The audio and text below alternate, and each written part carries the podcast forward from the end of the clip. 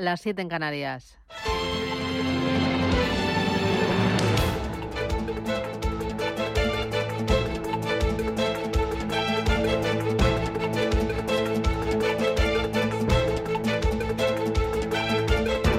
Capital Intereconomía, con Susana Criado.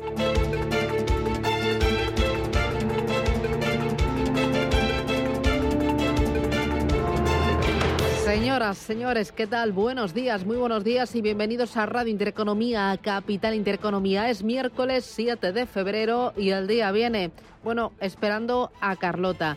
Carlota es el nombre de la borrasca que nos va a cambiar el tiempo de golpe. Sí, eh, va a venir un temporal de lluvia, un temporal de viento desde el jueves por la tarde hasta el sábado y va a cubrir toda España menos el sur de Canarias. Vamos a amanecer todavía hoy con heladas por la mitad norte. El día va a traer eh, bastante sol eh, y sobre todo ese sol va a llegar a la mitad oriental de la península, también a Baleares, donde incluso hoy las temperaturas van a tocar los 20 grados. Por el oeste peninsular las temperaturas van a ser algo más bajas, sobre todo por la tarde, a medida que vayan llegando esas nubes. En Madrid 14 grados de máxima, La Coruña 18, 18 en Bilbao, 20 en Barcelona y en Valencia esperamos para hoy 23 graditos. ¿Cómo viene la jornada? Bueno, varias cosas importantes. Una de ellas, pues las eh, tractoradas, las manifestaciones de los agricultores en Europa y también aquí en España, que ayer colapsaron buena parte de las eh, principales carreteras. Las autoridades europeas tratan de aplacar, de calmar todas las protestas de los agricultores pues eh, de todo el continente. ¿Y cómo lo hacen? Pues con más concesiones en las exigencias medioambientales.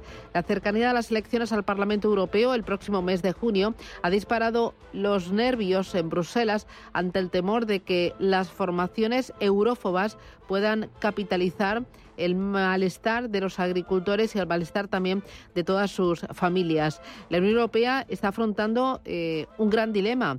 Uno, se plantea el dar marcha atrás en su apuesta climática por convertirse en la primera potencia que logre ser neutra en emisiones de pagos de gases y efecto invernadero que es eh, lo que reclaman los agricultores y los ganadores, eh, esa marcha atrás. Y bueno, eh, la otra opción que tiene en este dilema, pues sería mantener los planes para esa reconversión del campo, lo que está generando, como vemos, importantes resistencias.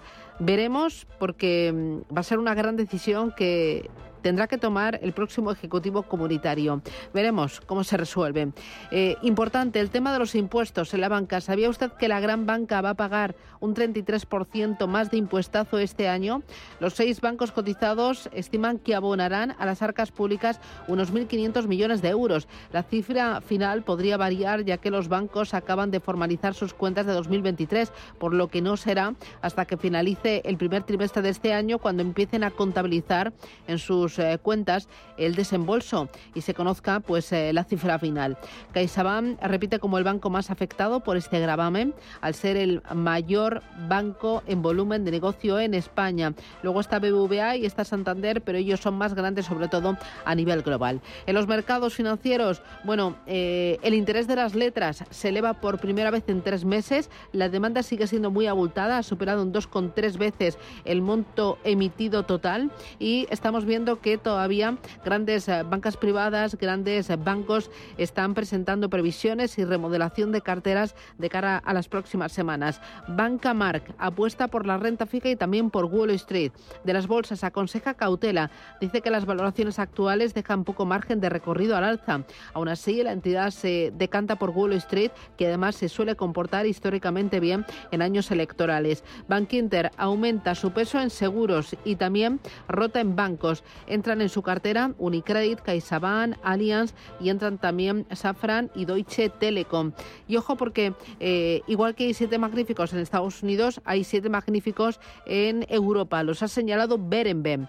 Eh, en esos siete hay dos españoles, así que enhorabuena. Uno de ellos es el, BBVA, que sube un 62% desde enero de 2023, y el otro es Inditex, con una ganancia del 57% en estos últimos 13 meses. En esa lista de siete magníficos estarían también Ferrari, Stellantis, Novo Nordics, SAP y ASML. Así que, bueno, pues ahí tenemos valores a seguir. Hay muchos más nombres propios y más temitas interesantes. Es miércoles, gracias, bienvenidos titulares.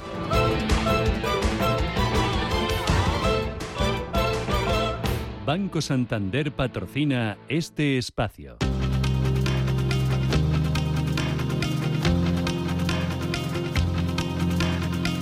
En Radio Intereconomía. Las noticias capitales. El Parlamento Europeo debate este miércoles la situación de los agricultores. Va a analizar, entre otras cuestiones, el eh, precio de los productos agrícolas mientras continúan las protestas en varios países de la Unión Europea. Aquí en España, las asociaciones no mayoritarias del sector van a seguir hoy cortando carreteras en varias provincias. Ayer, en un intento de calmar los ánimos, la presidenta de la Comisión Europea, Ursula von der Leyen, anunciaba que se retira la ley que obligaba a reducir el uso de pesticidas a la mitad, uno de los motivos que desencadenaron las protestas de los agricultores en toda Europa. Mientras tanto, desde el Gobierno, la ministra de Transición Ecológica, Teresa Rivera, niega que la Agenda Verde sea la culpable de los males del campo. Me parece que la, manipulación de, esta preocupación por la agenda verde y su impacto negativo en el, en el campo no, no es correcta. Sí creo, insisto, que es importante ver cuáles son las cosas que hay que, que hay que responder, cuáles son las preocupaciones con respecto a cargas burocráticas o con respecto al, al momento de tensión que se está viviendo en este momento. Por su parte, desde los sindicatos, el secretario general de Comisiones Obreras, Unai Sordo, cree que estas manifestaciones responden a un interés empresarial. En general, quien se está movilizando no son trabajadores y trabajadoras por cuenta ajena, son empresarios del campo. Yo creo que esto, sin quitarle ninguna legitimidad ¿eh? a la movilización, pero creo que hay que dejarlo claro. Estas son movilizaciones básicamente empresariales y que responden a intereses empresariales donde en algunas reivindicaciones creo que tienen razón y en otras reivindicaciones creo que tienen menos razón. Las protestas del campo van a llegar hoy también a partir de las 9 de la mañana a la sesión de control al gobierno en el Congreso. En el Senado se vota hoy la senda de déficit para el periodo 2024-2026. Que será rechazada por la mayoría absoluta del Partido Popular, lo que va a obligar al Ejecutivo a presentar una nueva senda en el Consejo de Ministros. Será el primer revés parlamentario del gobierno en su intento de sacar adelante los presupuestos generales de este año. Lo que ya se ha aprobado en Consejo de Ministros es la subida del 5% del salario mínimo, que tendrá carácter retroactivo desde el 1 de enero. La ministra de Trabajo, Yolanda Díaz, abre la puerta a más incrementos. Soy muy consciente que queda camino por recorrer y que todavía estamos alejados de las medias salariales europeas, pero es verdad que se va estrechando y reduciendo esa desigualdad y hoy España es un país mejor. Además, el Gobierno aprobaba ayer elevar el mínimo exento del IRPF para que los perceptores del salario mínimo no tengan que pagar el impuesto de la renta. En los mercados, el IBEX 35 abre hoy por encima de los 10.000 puntos. Que recuperaba ayer tras subir un 0,6% de la mano de Unicaja y el Banco Santander, que se recuperaba de las caídas del día anterior y subía casi un 2%. Hoy tenemos a los futuros con tímidas ganancias en Estados Unidos. Está subiendo un 0,04% del Dow Jones, apenas un 0,01% el futuro del SP500. Y tenemos signo mixto ahora mismo los futuros europeos, subiendo 6 centésimas el futuro del DAX, bajando 4 centésimas el futuro del Eurostock 50. En Asia tenemos también mixto, caídas en el Nikkei de Tokio y en la bolsa de Hong Kong, subidas de casi el 1,5% para la bolsa de Shanghái. Como referencia, los inversores van a conocer hoy la balanza comercial en Estados Unidos. Ya tenemos sobre la mesa la producción industrial en Alemania. Ojo que cae más de lo previsto.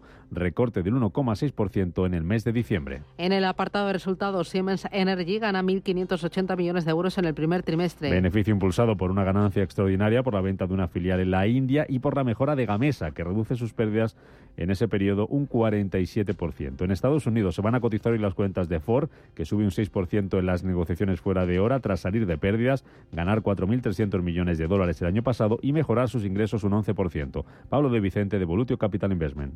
Yo tenía muchas dudas de, Ford por, por, esas seis semanas que, estuvo en huelga, eh, pero ha dado unos resultados realmente buenos, tanto en ingresos, bueno, el beneficio lo, más que lo ha duplicado, eh, ha dado unas buenas previsiones para 2024 eh, y bueno, y un dato importante que a mí me ha llamado la atención es que ante esta madurez, entre comillas, del sector de autos eléctricos, lo que va a hacer es potenciar más la combustión, es decir, los motores normales que dan más beneficios y va a la producción de los eléctricos. La que cae fuera de hora es Snap, un 32% tras decepcionar con sus resultados. Además ha anunciado que va a despedir al 10% de su plantilla. Hoy será turno para que presenten cuentas Total Energy, Sintesa San Paolo y Deutsche Börse también en Europa. En Estados Unidos lo harán PayPal y Walt Disney, que junto a Warner y Fox han anunciado que van a lanzar una plataforma de streaming para emitir eventos deportivos este año.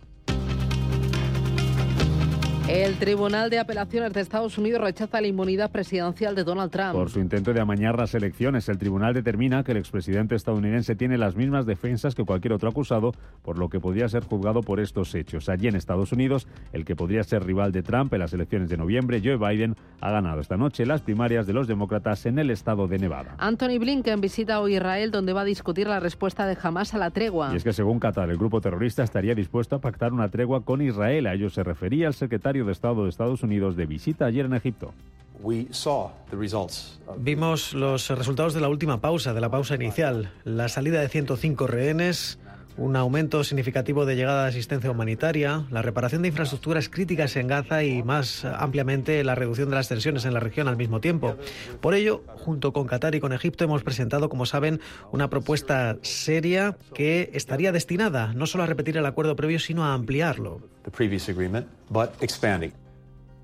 Y Chile amanece hoy de luto por la muerte del expresidente Sebastián Piñera. Que falleció ayer en un accidente de helicóptero que él mismo conducía y en el que viajaban otras tres personas que sí consiguieron salvarse. El presidente chileno Gabriel Boric hablaba del legado político de Piñera. El presidente Piñera contribuyó desde su visión a construir grandes acuerdos por el bien de la patria. Fue un demócrata desde la primera hora y buscó genuinamente lo que él creía que era lo mejor para el país. Banco Santander ha patrocinado este espacio. Tan, tan, tan, tan, tan. La cuenta online del Santander es tan, tan fácil de abrir que lo puedes hacer desde donde quieras. Santander en digital es Santander. Santander, por ti, los primeros. Consulta condiciones en bancosantander.es.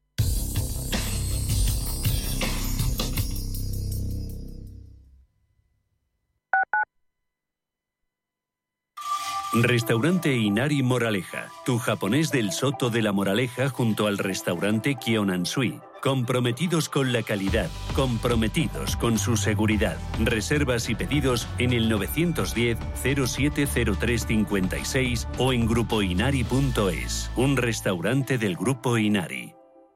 ¿Eres broker? Aunque no lo seas, con Banco de Inversión Global puedes invertir como si lo fueras, porque te ofrecemos una plataforma que pone a tu alcance el análisis de mercados para que puedas hacer trading de productos financieros. Invierte como un profesional con los profesionales de Banco Big. Descubre más en bancobig.es. Banco Big, nos mueven tus valores. Si eres un family office, un inversor institucional y quieres invertir, Sirena Invest es tu aliado. Sirena Invest es una promotora inmobiliaria con más de 15 años de experiencia en el sector inmobiliario polaco que ofrece invertir en una de las economías más pujantes y rentables del mundo. Polonia. Recuerda, sirenainvest.com. Con Y. O llámanos al 648 019495. José Carlos Fuentes regresa al panorama gastronómico madrileño de primer nivel con Señor Pepe. Señor Pepe ofrece lo mejor de su recetario tradicional, con una despensa exquisita y platos llenos de sabor. Señor Pepe, un lugar único para disfrutones en pleno barrio de Salamanca. Reservas en señorpepe.com o llamando al 91 236 1879. ¿Quieres estar al día de todo lo que está ocurriendo en el ecosistema cripto? ¿Te interesa el mundo de los activos digitales? No te pierdas My Economy, de lunes a viernes de 2 a 3 de la tarde en Radio Intereconomía, con Pedro Fontaneda.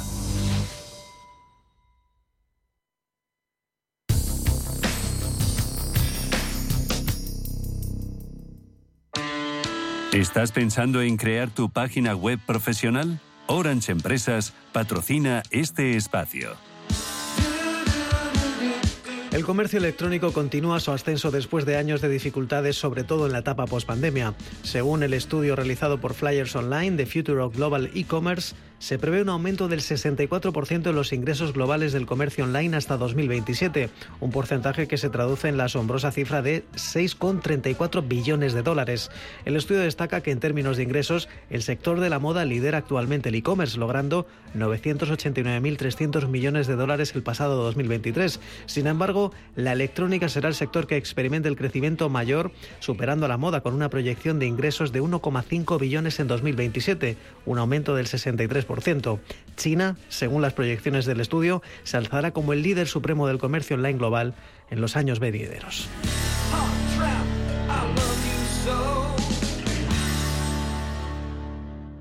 Pensar a lo grande no es poner el logo gigante para que todo el mundo lo vea es que todos te conozcan a través de Internet. En Orange Empresas te ayudamos a crear tu página web profesional y mejorar tu posicionamiento en Internet para aumentar tu visibilidad y conseguir nuevos clientes. Las cosas cambian y con Orange Empresas tu negocio también. Llama al 1414.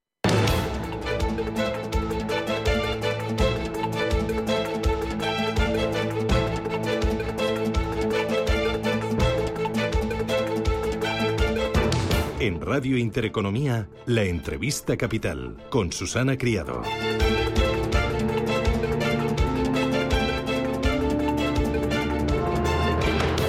And that is why I will propose to the college to withdraw this proposal. But of course, the topic stays. Es la presidenta de la Comisión Europea, Ursula von der Leyen, que ayer modulaba el Pacto Verde por las protestas y empezaba a hacer algunas concesiones ante las exigencias medioambientales de agricultores y también de ganaderos. Me acompaña Andrés Góngora, que es responsable de producción agraria COAG, que es la coordinadora de organizaciones de agricultores y ganaderos. Don Andrés, ¿qué tal? Muy buenos días. Hola, buenos días. Mm, las concesiones que ha hecho von der Leyen, ¿cuáles son y son suficientes para que ustedes paren con las movilizaciones? Bueno, era un tema central, ¿eh? era un tema muy importante que se lleva reclamando desde hace tres años prácticamente, que se anunció el, este borrador de, reglamento. Eh, se está apuntando, o se intenta apuntar el tanto, la presidenta de la comisión pero lo cierto es que este reglamento, hace dos meses el Parlamento Europeo lo tumbó, votó en contra, eh, rechazó la propuesta. Es verdad que eh, al rechazarlo el Parlamento mm, tendría que elaborar una propuesta nueva y lo que está diciendo es que por ahora no va a plantear ninguna ninguna nueva propuesta en materia de reducción de productos fitosanitarios. Eso no quiere decir que no sigamos teniendo problemas. Eh, era un, un, reglamento a futuro más restrictivo, eh, un, reglamento sin ningún sentido, una barbaridad eh, que no atendía a ningún criterio y que además solo se había hecho de espalda al sector agrario. En ningún caso se había planteado con el sector. Simplemente decía reducir el 50% de los fitosanitarios sin dar alternativas por eso el Parlamento lo, rechazó.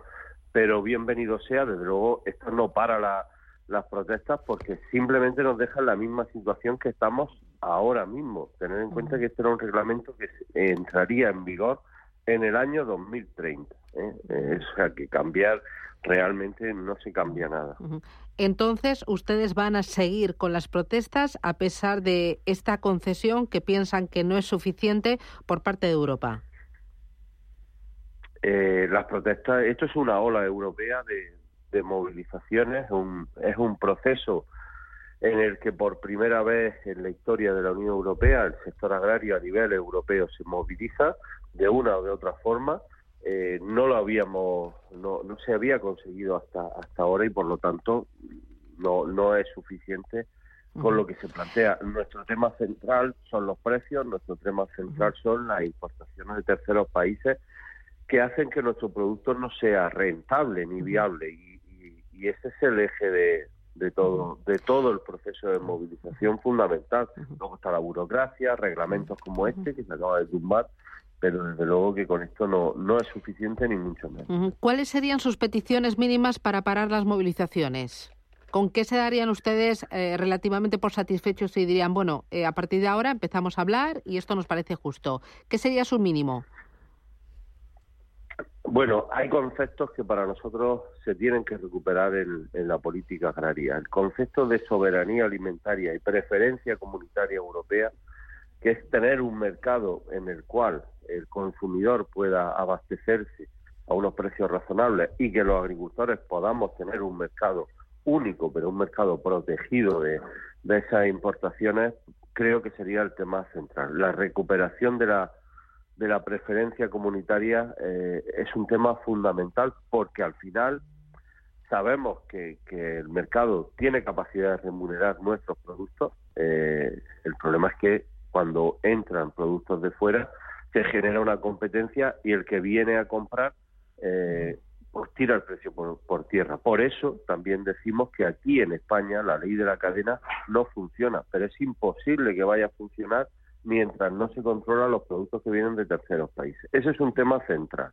Luego, el cuaderno digital es otra barbaridad. No se puede encorsetar a la agricultura con un cuaderno digital desde que desde Bruselas te digan cuánto y cómo hay que poner un fertilizante o cuánto y cómo hay que poner un, un fitosanitario sin atender que el cambio climático es algo que afecta a los cultivos y que el agricultor tiene que tomar decisiones y no pueden estar eh, marcadas digitalmente por un cuaderno eh, que es un que es otro disparate no y luego la paz. La paz tiene que ser una paz mucho más justa eh, que de verdad de llegue los recursos económicos el complemento de rentas que significa la paz a los profesionales que hay en el campo y a la gente que quiere vivir de, eh, esta actividad. Esas serían quizás las, tres o cuatro medidas claves ahora mismo. Em, eh, dos cositas eh, más. ¿Están ustedes con esas medidas coordinados con el resto de los agricultores en Europa? ¿Van ustedes todos a una? ¿Están pidiendo lo mismo? Bueno, la voz discordante la tiene Francia, ya lo sabéis. lo estamos, estamos pidiendo todos lo mismo eh, las demandas sobre las importaciones es un tema muy español o muy mediterráneo, si lo queréis así, entre España, Italia y Portugal y Grecia, pero ahora se ha extendido. Tenemos organizaciones, nosotros pertenecemos a dos a nivel europeo, la Vía Campesina y el COPA, donde están todas las organizaciones europeas. El problema quizás sea Francia, que plantea medidas dentro de su Estado que cuestiona el mercado único, ¿no? Porque decir que ellos hablan de la preferencia francesa o del mercado único francés o del mercado, la protección del mercado francés, eh, es tanto como decir que, que, no quieren el mercado único y que por lo tanto no creen en la Unión Europea. Pero por lo demás sí que podemos asegurar que el resto de organizaciones, las que vimos en Bruselas la semana pasada, que tuvo oportunidad de estar allí, más de 30, eh, estamos alineados en, en ese sentido. ¿no? Y mm, una última cosa, ¿están ustedes manteniendo el diálogo con el gobierno español? ¿Les está ofreciendo soluciones? Eh, hubo una reunión que se le pidió por parte de las organizaciones agrarias y las cooperativas. Eh, es necesario hablar, eso no, no lo vamos a negar nunca. Eh, el problema lo que pasa es que nos viene de más arriba. Lo que tiene que hacer el Estado español es cambiar de actitud, tener una actitud más firme, más beligerante eh, todo lo que se está pidiendo, llevamos décadas pidiéndolo al gobierno español. Y el gobierno español señala hacia Bruselas como la responsable y se encoge de hombros. ¿no? Eh, y esto no puede ser. España es un miembro de la Unión Europea, España tiene que imponer lo que los agricultores le pedimos al, al Estado, al ministro en este caso, que plantee en Bruselas y no decir que, como decía el otro día, que no lo puedo entender, que, bueno, esto es que viene de Bruselas pero es que España no forma parte de Bruselas. Es que las decisiones que se toman en Bruselas, España no tiene nada que decir. Eh, somos el país más productor en materia agroalimentaria de toda la Unión Europea. Por lo tanto, algo tendríamos que decir y no seguir señalando a Bruselas como si lo que viniera de ahí fuera por inspiración divina. ¿eh? Eh, entonces, creo que lo que tenemos que decirle al ministro, lo que se le está planteando al ministro, es que la actitud de España ante las autoridades comunitarias tiene que cambiar. Y cuando viene algo que no se adapta a nuestro país, hay que rechazarlo con mucha más firmeza que hasta ahora y no ser siempre los más adelantados.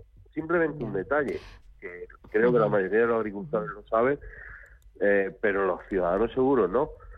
Mm, el reglamento que acaba de tumbar la, presidenta de la comisión, España ya lo había implantado cuando, cuando solamente era un borrador y el ministerio alardeaba ante sus colegas europeos de que España ya tenía los deberes hechos, que cuando todos le estábamos diciendo que eso era una barbaridad.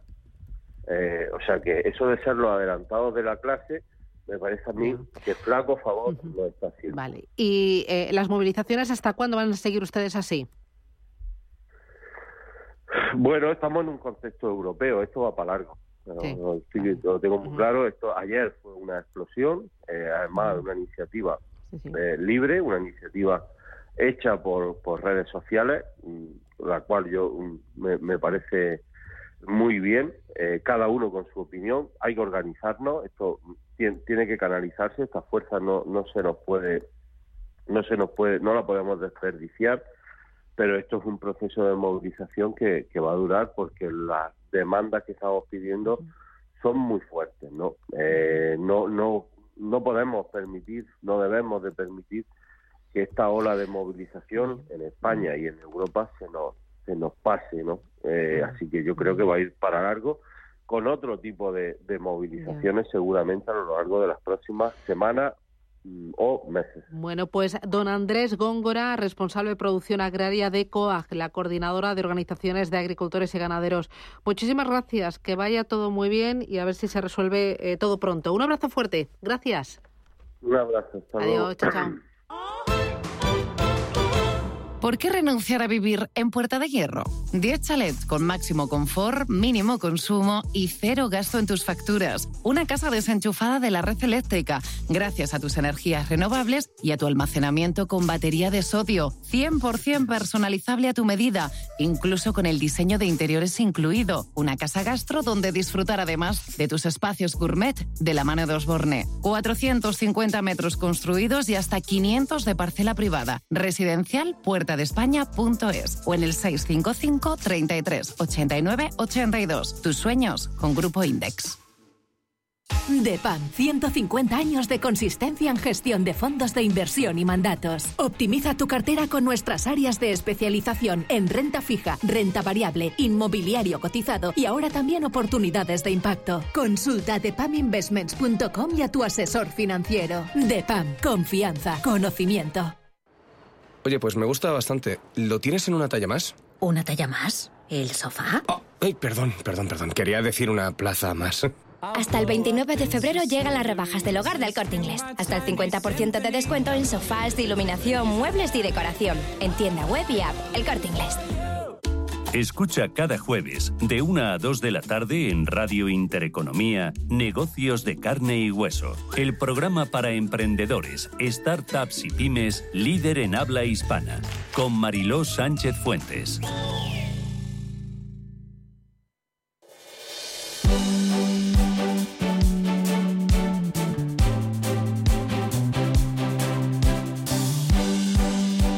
En Radio Intereconomía, la tertulia capital.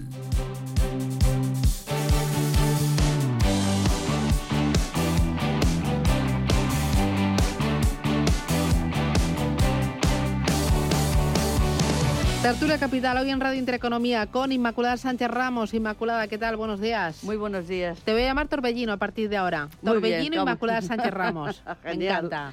Me acompaña también Juanjo Rubio. Juanjo, ¿qué tal? Muy buenos días. Buenos días. ¿Tú qué tal? ¿Cómo lo llevas? Bien, bueno, pues de miércoles, de mitad de ah, semana. Tú eres un hombre tranquilo. Yo intento serlo y cada vez más. A medida, a, mí, a medida que van pasando los años te das cuenta que hay que eh, tomar la vida con cierta tranquilidad, cierto reposo y sobre todo digerir bien toda la información que estamos recibiendo para para tener un diagnóstico cabal, ¿no? pides tú demasiado, que son las 8 de la mañana. a ver, zen, zen. Estoy hablando desde la edad. Ah, ¿eh? vale, ah, vale, vale, vale. Y me acompaña José Ramón Riera. José Ramón, ¿qué tal? Muy buenos días. Muy buenos días. Y a ti te voy a llamar Don Dato.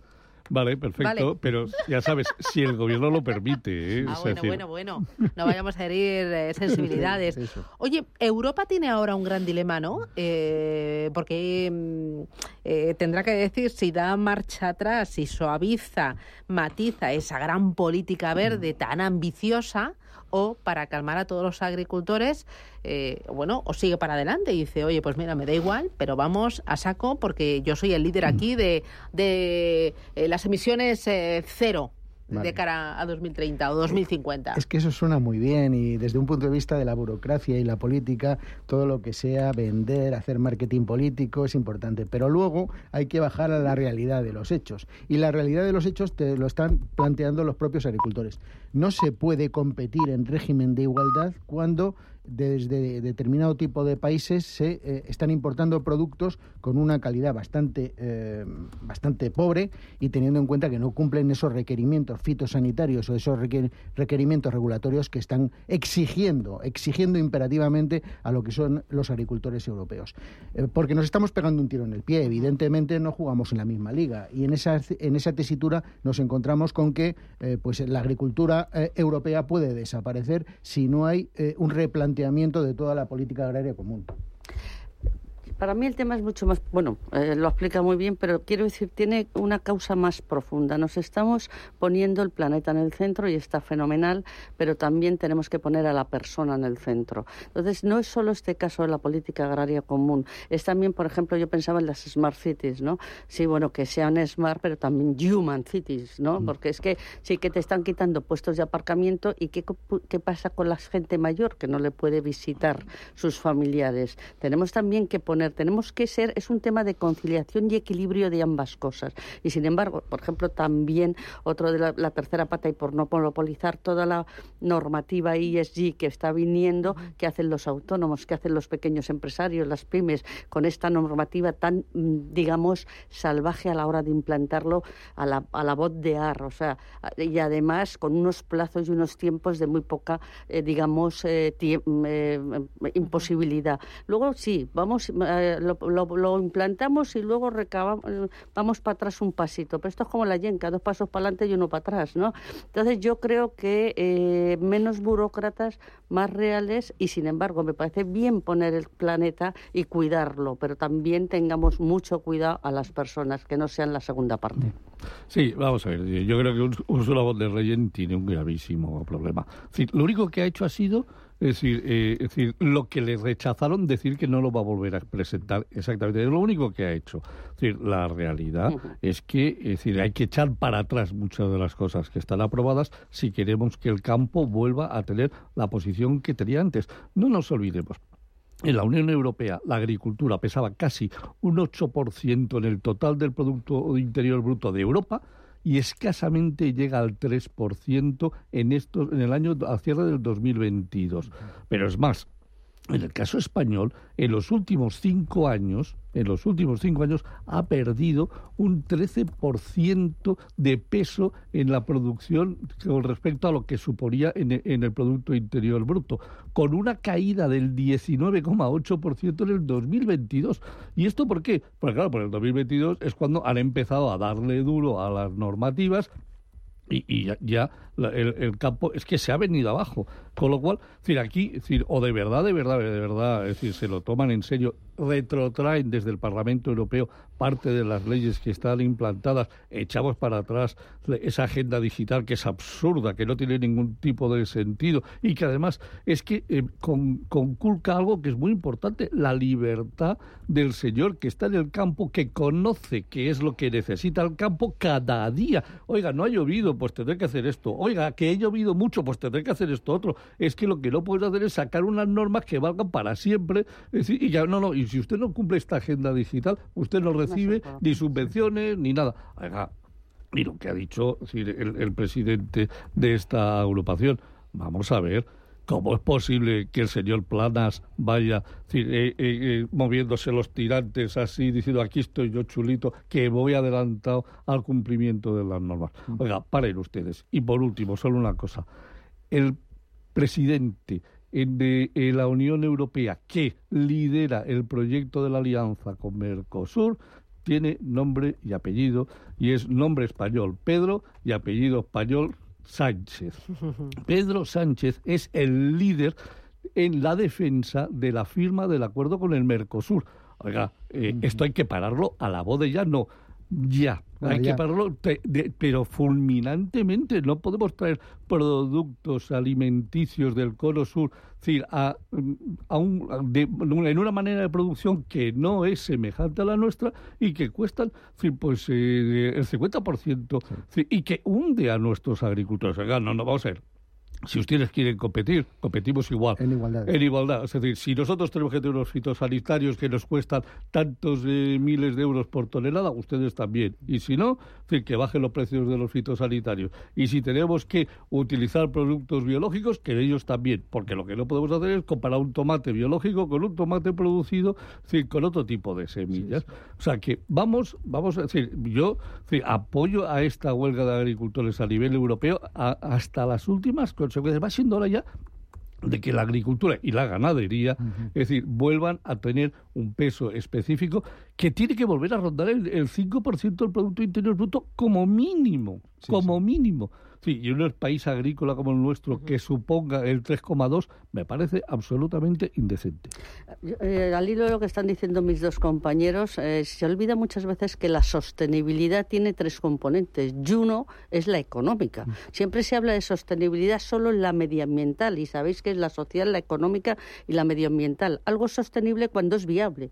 Para ser sostenible tiene que ser viable en el tiempo, por definición y por palabra de sostenibilidad, o sea, por Real Academia de la Lengua de española, ¿no? Por el diccionario de la RAE. No puede ser sostenible lo que no es viable. Entonces, esto que estaba apuntando el último interlocutor, eh, José Ramón, efectivamente tú no puedes, no es viable si no si, si estás compitiendo con otras condiciones. La palabra mágica yo creo, pero que suena muy bonita, pero que hay que tenerla en la cabeza es conciliación en el armonización, si queréis llamarla. como hablaba antes de la persona y el, y el planeta, y aquí lo mismo, ambas condiciones, o sea, condiciones similares, armonizadas porque si no, no es que sea imposible, es no es que no sea sostenible, lo que no es ni siquiera viable. Entonces, lo que no puedes hacer es no ser viable una cosa. Es que siempre se habla de sostenibilidad pensando en el medio ambiente. No, son las tres componentes. No, respecto al tema de, Mercosur, pues has puesto un ejemplo paradigmático, ¿no? De, de lo que está ocurriendo, ¿no? O sea, eh, son territorios que eh, no tienen ningún tipo de regulación respecto a lo que es la producción agraria que producen, vayan ustedes a una frutería y vean los productos más baratos y serán de Ecuador, de Perú, de... Eh, evidentemente algo hay que hacer y algo hay que hacer de entrada, por ejemplo, pues el presidente francés ya ha dicho que no va a ratificar el tratado con Mercosur, Holanda también ha dicho que no lo va a ratificar, evidentemente hasta que no se fijen las condiciones de equiparación, de igualdad en el acceso a los mercados. Pero es que se está produciendo un elemento fundamental, mientras que nosotros seguimos manteniendo la idea de liberalización a nivel mundial, a nivel global, eh, el resto de los países están jugando a un proteccionismo a ultranza. Y, en, esa, en esa tesitura nosotros vamos a perder, pero se refiere a la agricultura, evidentemente como elemento fundamental. Pero también está el tema de la producción industrial, del tema de los vehículos. Eh, por ejemplo, los coches eh, chinos están inundando el mercado, el mercado europeo en unas condiciones de producción, de garantía de seguridad, etcétera, que los reglamentos europeos exigen y que no se están cumpliendo en ese tipo de importaciones. Entonces, desde esa perspectiva, yo creo que nos estamos pegando un tiro en el pie eh, como eh, eh, unidad de, mercado a nivel europeo. Sí, sí, simplemente una cosa. Lo último. Sí, lo último. es decir, con respecto a lo que acabas de decir de China y la competitividad con China. Eh, China ha anunciado una reducción del 50% de las placas fotovoltaicas para la producción de energía fotovoltaica que le está dando directamente a Naturgy y en, España en, la línea de flotación. Y le va a dar a todas las energéticas europeas que han invertido muchísimos millones porque hoy producir una nueva planta fotovoltaica va a ser la mitad la mitad de barato. Con lo todo, cual, todo esto en los manuales de, comercio internacional se estudiaba, era, esto es dumping comercial. Se está reduciendo los precios por debajo de coste para hacerse con un mercado y posteriormente expulsar a todas las empresas del territorio. Y esto en todos los sectores y en algunos, como está diciendo él, muy estratégicos como la energía, pero yo estoy pensando en las telecomunicaciones, otro tanto de lo mismo, es decir, en los sectores que mm. son, digamos, fuente de riqueza y, soporte para el resto de los otros. Y de futuro, además. Bueno, como estáis presente.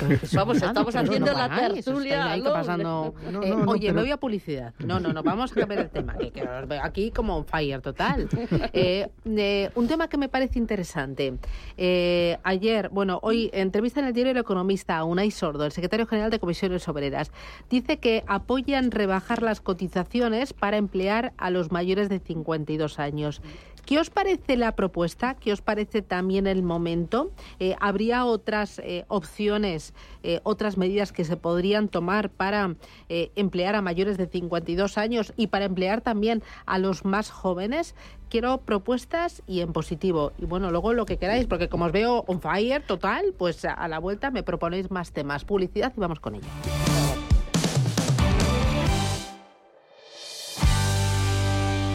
Desde Caja Rural de Zamora queremos apoyar a quienes permanecen aquí y depositan su confianza en nosotros por cercanía, eficacia, profesionalidad y compromiso con nuestra tierra.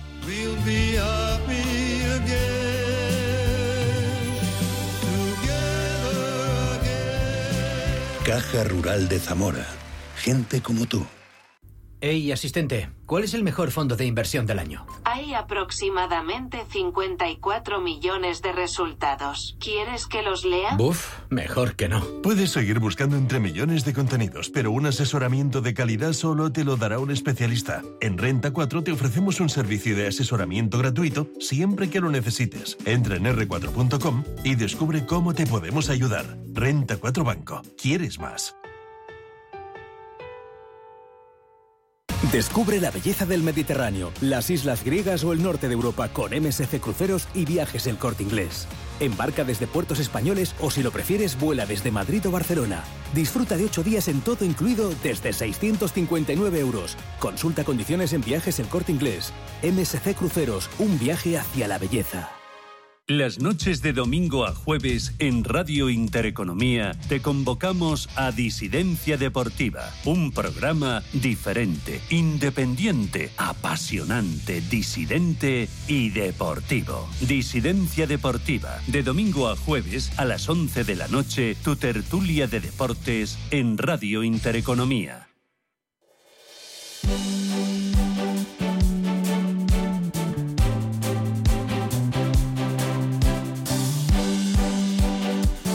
Radio Intereconomía, la tertulia capital. Oye, esta propuesta suena bien, ¿no? Eh, el rebajar las cotizaciones sociales para los mayores de 52 años. Se puede empezar por ahí y luego seguir al resto, ¿no? Eh, sin duda, vamos a ver, y lo decíamos fuera del micrófono. Si tú hoy tienes el 34% de, de cotización social y de los 52 años hay cero trabajando, el ingreso es cero. Si ahora lo bajas a 25, por ejemplo, y metes 100.000 personas, es decir, a ganando a 30.000 euros, pues tú calcúlate lo que significa el 25% de 30.000 euros multiplicado por 100.000 personas. Y si además la sacas del paro, el efecto es doble. Es decir, hacer esto con los mayores de 52 años para favorecer el empleo es absolutamente necesario. Pero no solo aquí, no nos olvidemos que somos el peor país de Europa en empleo juvenil, que tenemos una tasa de desempleo del 28%, cuando Grecia, que la tenía en el 36%, está en el 22%. El dato, como verás, siempre, si Mr. Dato está aquí para darte los datos. eso ¿Eh? que acabas de decir es muy importante. O sea, tampoco se trata de inventar nada, se trata de ver buenas prácticas. Y, por ejemplo, el caso de Grecia que tú has planteado. En una situación crítica como la que tenía en el año 2012-2013, han tomado un conjunto de decisiones algunas erróneas, otras eh, que, han, que han servido para... Y entre ellas, yo creo que en el mercado laboral han tomado decisiones muy inteligentes. Bueno, pues eh, seamos capaces de copiar ese tipo de prácticas adaptadas a nuestro mercado laboral. No se trata de inventar nada, se trata de hacer las cosas bien. Y probablemente la reducción de cotizaciones a la seguridad social sea la forma de integrar a determinado tipo de personas en el mercado de trabajo. Lo que pasa es que habrá que ver si realmente la causación directa, eh, reducción, em, creación de empleo, etcétera, se produce teniendo en cuenta las situaciones de demanda y el mercado en que se van a producir. ¿Sabes lo que has dicho? Utilizar lo que se llama en las grandes multinacionales las mejores prácticas, las best practices. Ojo, no, si no tienes que inventar, o sea, coge las mejores prácticas e implántalas, adáptalas a tu negocio concreto o a tu, tu país concreto, pero adáptalas, pero utilízalas porque si funcionan, funcionan.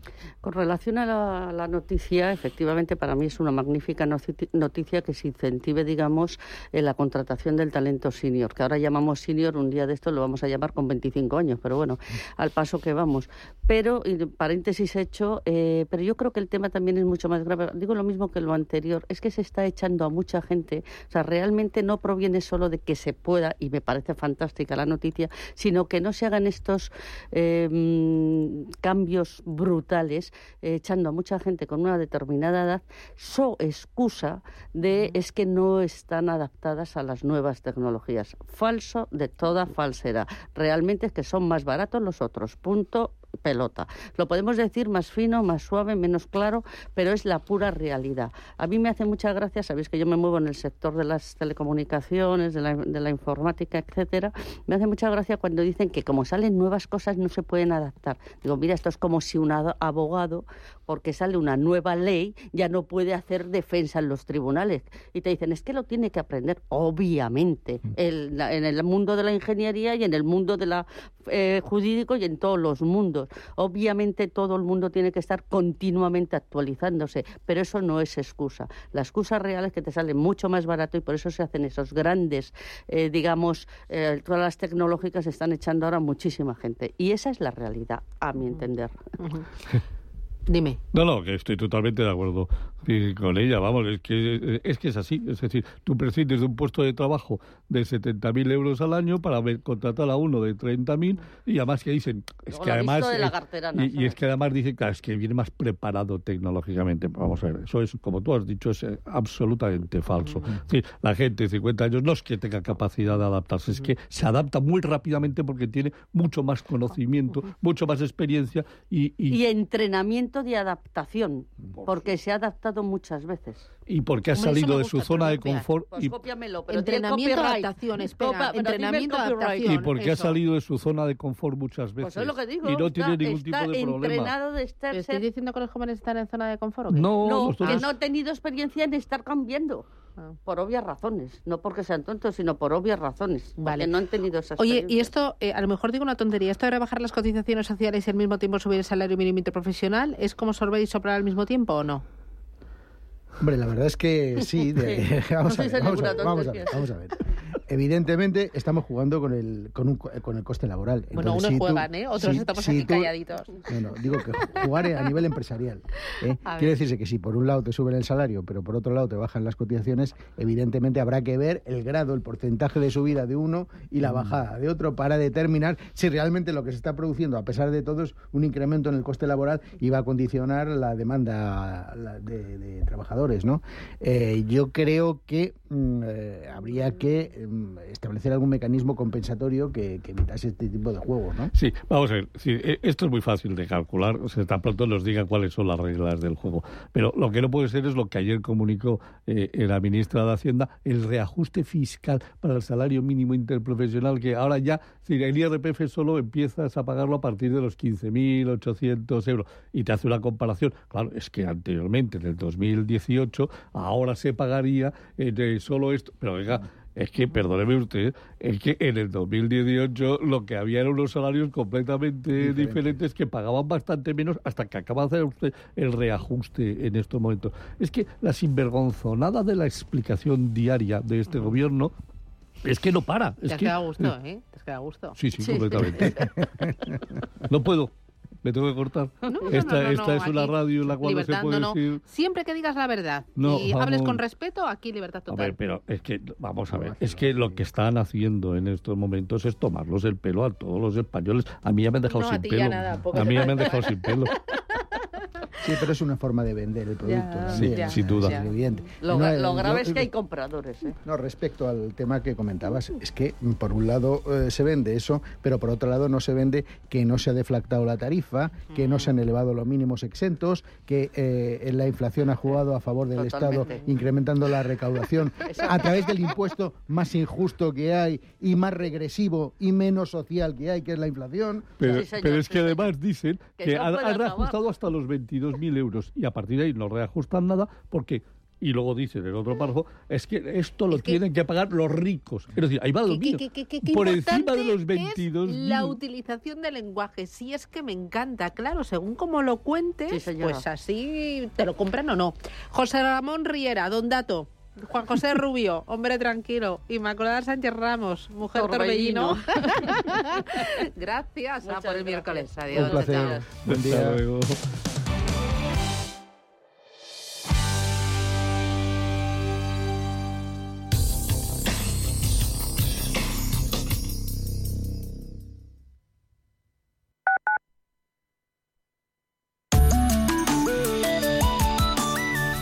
MAPRE patrocina la información del tiempo. Se esperan cielos cubiertos con precipitaciones en Galicia, el tercio noroeste y el sistema central. En el resto del país también aumenta la nubosidad con intervalos de nubes medias y nubes altas y en Canarias continúa la posibilidad de calima. Aumentarán las temperaturas máximas en las islas, Cantábrico, depresiones del nordeste y litorales del levante y descenderán en la vertiente atlántica. MAPRE ha patrocinado la información del tiempo.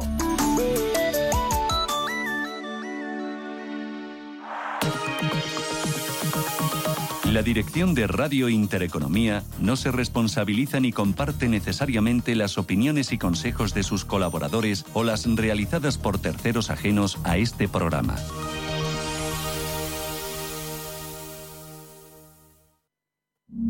No necesitas metaverso para adentrarte en otros mundos. Con B de clásica. Candy Sánchez pone banda sonora a las noches del sábado. Deja que tu imaginación marque el rumbo.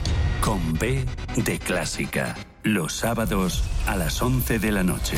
Escúchanos también en iVoox y en intereconomía.com. Con B de clásica. Búscanos. Los domingos a las 10 de la noche tienes una cita con El Club de los Negocios Raros. Un magazine dedicado al mundo de los libros. Actualidad, entrevistas, literatura y poesía tienen cabida en este espacio cultural de Radio Intereconomía. Dirigido por Andrés Sánchez Magro. Todos los domingos a las 10 de la noche. Sintonizan Radio Intereconomía.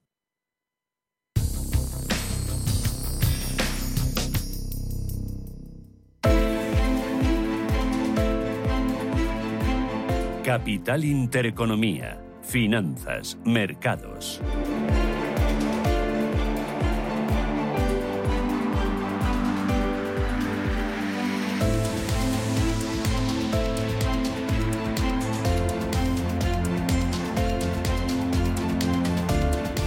Minutos, llegamos a las nueve de la mañana, pero apertura. Ángel Lozano, buenos días de nuevo. Hola, ¿qué tal, Susana? Buenos días a todos. El IBEX, ¿cómo viene? Muy plano, la verdad es que el futuro del índice apenas se mueve. Vamos a ver si consolidamos esos 10.000 puntos que se recuperaban ayer tras eh, subir el selectivo un 0,62%. Tenemos declaraciones de Isabel Schnabel, miembro del comité ejecutivo del BCE, que dice en una entrevista en Financial Times que mm, la bajada de los tipos eh, de interés amenaza con disparar la inflación, por lo tanto que la última milla sigue siendo una preocupación en la batalla por el control de los precios. Hoy contamos con cifras de producción industrial de diciembre que conoceremos dentro de unos minutos en España. En Italia, ventas minoristas del último mes del pasado ejercicio. En Estados Unidos habrá solicitudes semanales de hipotecas, balanza comercial del mes de diciembre y cifras de crédito al consumo también de diciembre. Y contamos con eh, declaraciones hoy de varios miembros de la Reserva Federal, además de los resultados de Uber, Walt Disney, PayPal y Fox, entre otros. La prima de riesgo 91 puntos básicos y la rentabilidad del bono a 10 años en el 3,19. En Europa. En Europa hoy nos encaminamos a una apertura con signo negativo, las correcciones eh, mm, más o menos moderadas, eh, perdiendo un 0,2% el futuro vinculado al eh, Eurostox 50 o el FTSE 100 londinense, prácticamente planos el CAC 40 parisino y el DAX germano que apuntan en negativo y el MIPTEL italiano o el SMI suizo con una corrección similar a la del IBEX 35 de una décima porcentual. Recordemos, hemos conocido los precios de vivienda de enero en Reino Unido que han subido un 2,5% en tasa interanual, también producción industrial en Alemania que cae un 1,6% en diciembre. Hablamos de tasa intermensual en una sesión en la que hay que estar muy atentos a las cuentas de Siemens Energy, que ha ganado 1.580 millones em, de euros en su primer trimestre. También Total Energies, que habla de beneficio récord en 2023, a pesar de sus problemas por la actividad en Rusia. O Equinor, el gigante petrolero noruego, que ha ganado un 59% menos por la caída del precio del gas. Además, han presentado también AxoNobel, eh, Hannover Re un buen puñado de compañías en el viejo continente. Recordemos que en Asia la sesión concluye con signo mixto, con avances en el índice de Shanghai del 1,5, también para el Kospi surcoreano buen tono del 1,3% en una sesión cargada de resultados empresariales. Mirando a Wall Street, los futuros anticipan signo mixto, de momento en positivo, aunque subida muy leve, de apenas un 0,01 para el Dow Jones y con correcciones del 0,1 el tecnológico Nasdaq y el SP500. Y por último, en las divisas vemos cómo por cada euro se da un dólar 0,770 centavos. Así es como viene el día. Esto es lo que nos dicen las pantallas. Vamos a ver qué dicen los expertos. David Cortina, responsable de renta variable de Santander Private Banking. David, ¿qué tal? Buenos días. Buenos días, Susana. ¿Y hoy estás mirando dónde? Bueno, estamos mirando los, eh, la batería resultados empresariales que vamos conociendo, los eh, resultados de Ford, francamente buenos, eh, los de Snap ayer muy malos, caído un 33% en el mercado fuera de hora, los de Total Energy, Siemens Energy, bueno, baterías importantes de resultados, el, en el SP500 el 80% de las compañías que han publicado han batido expectativas y también pendientes de las intervenciones de los bancos, de los banqueros centrales de la Fed, a mediodía que esperamos que sigan con el mismo guion de reforzar el discurso de que la economía americana va en buena dirección y enfriar las expectativas del mercado en cuanto a bajada de tipos. En Alemania, muy mal dato de actividad industrial, que lastra el crecimiento de la eurozona, mal dato económico, buen dato para expectativas de bajadas de tipos. Eh, bajadas de tipos eh, mirando a Estados Unidos y mirando también a Europa.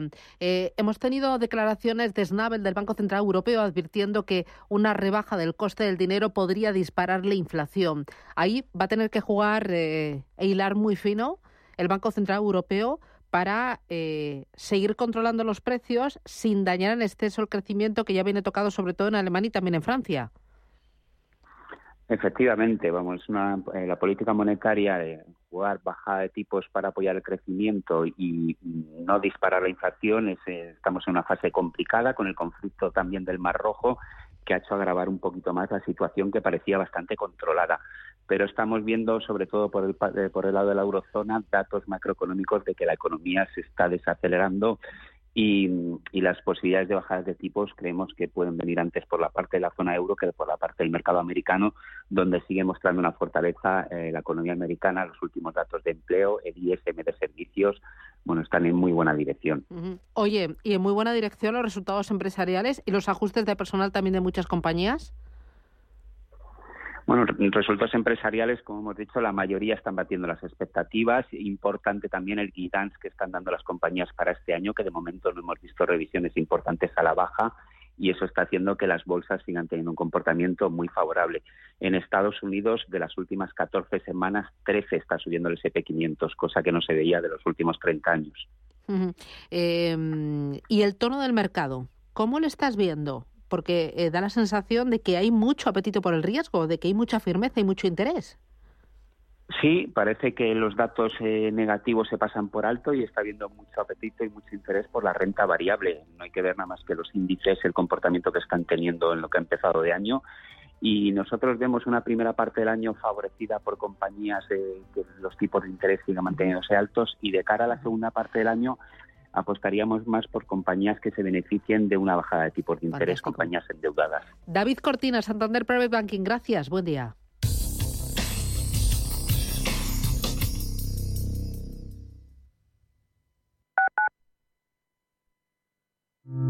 Conoce la las oportunidades que ofrece el sector salud para invertir? En Bellevue, gestora suiza especializada en este sector, contamos con una amplia gama de fondos con la que puede participar en el crecimiento del sector, invirtiendo en todas sus áreas. Aportamos valor y diversificación a su inversión con fondos en biotecnología, salud digital y tecnología médica. Bellevue, primera gestora europea en sector salud.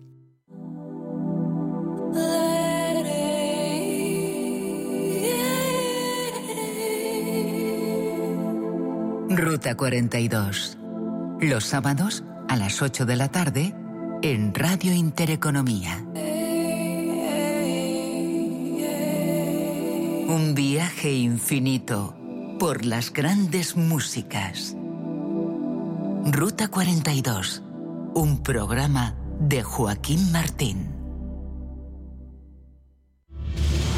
Si eres un family office, un inversor institucional y quieres invertir, Sirena Invest es tu aliado.